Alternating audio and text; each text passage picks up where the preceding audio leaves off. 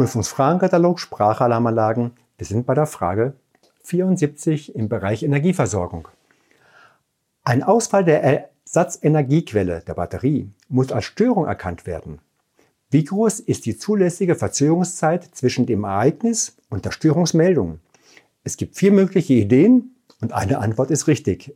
Erstens 5 Minuten, zweitens 15 Minuten, drittens 30 Minuten und viertens 45 Minuten.